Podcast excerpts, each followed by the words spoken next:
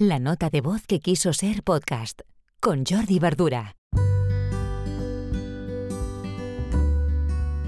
Hola, buenas. Mirad, hoy también os hablaré de Google y también de SEO, porque mm, nos guste o no, el SEO pasa por Google.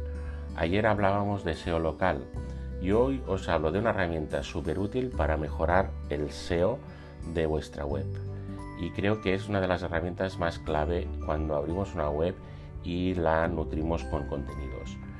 Eh, la herramienta se llama Search Console. Es un espacio de Google gratuito, solo nos tenemos que dar de alta, entrar los parámetros, la URL de nuestra web y poco más. Eh, ¿Qué información nos da Search Console básica que no, nos la da eh, ningún espacio online más, tampoco Google Analytics? Pues mirad, nos da la información siguiente. ¿Cómo entra la gente en nuestra web? ¿Con qué palabras clave? ¿Con qué frase? ¿Qué información ha introducido en el buscador para llegar a nuestra web?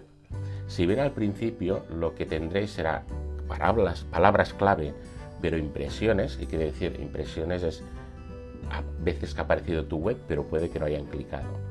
Pero a la que hace unos meses que está la web en funcionamiento verás que hay impresiones y también hay clics. Y ahí se produce un parámetro que ya lo exploraremos en otro episodio, que es el CTR, que son los clics barra impresiones por 100.